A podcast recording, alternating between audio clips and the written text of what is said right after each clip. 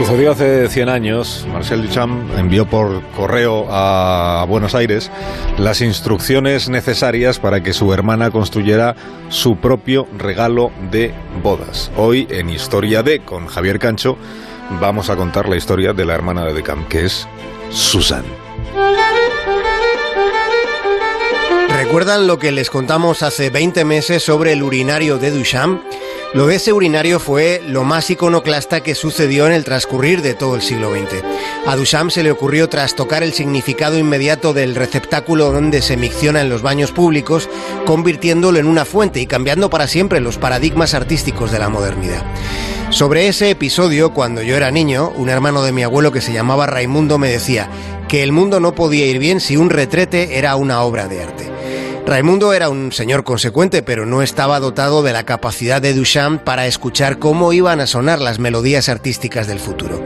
Hoy, indagando en aquel pasado, queremos contarles otra historia de Duchamp, una relacionada con su hermana Susan.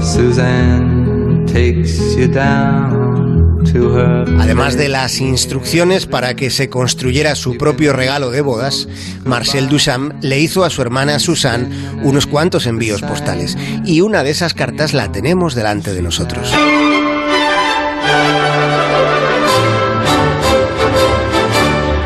Querida Susan, si has subido a mi casa habrás visto en mi taller una rueda de bicicleta y un portabotellas.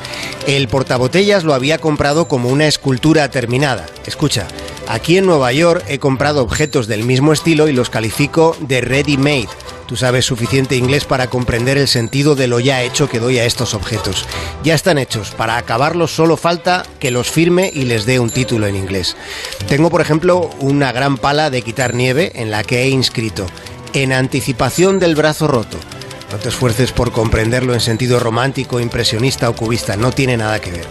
Todo este preámbulo es para decirte que te quedes con ese portabotellas. Lo convierto en un ready-made a distancia. Le escribirás abajo con letras pequeñas pintadas con un pincel al óleo en color blanco o plata, escribirás la inscripción que voy a darte a continuación y firmarás con mi nombre, Marcel Duchamp. Les acabamos de revelar la creación de una obra de arte a distancia. En la distancia, en Buenos Aires, Susan iba a casarse y en otro paquete postal su hermano Marcel le envió como regalo un libro de geometría y las instrucciones para convertirlo en una obra de arte efímero. Debía colgar el libro de geometría de una ventana para que el viento y las otras incidencias meteorológicas fueran deformándolo y arrancando sus páginas. La obra llevaba el título de La feliz desgracia. La feliz desgracia como regalo de boda. ¿No le suena extraño? Llegados a este punto, la historia se pone freudiana, porque según se cuenta, Marcel Duchamp, de algún modo, algo retorcido probablemente, estaba enamorado de su hermana Susan.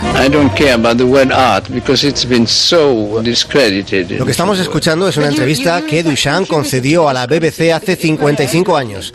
Duchamp empezaba contando que no le interesa la palabra arte. Explicaba que sobre el arte hay una adoración innecesaria.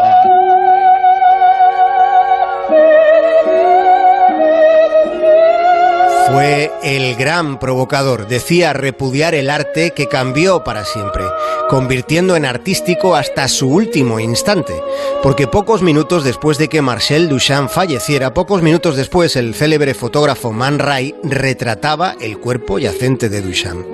La pregunta es, ¿fue su muerte una extensión de su obra? Lo que sabemos es que si ustedes en ocasiones no entienden el arte contemporáneo, eso es por un tipo llamado Marcel Duchamp.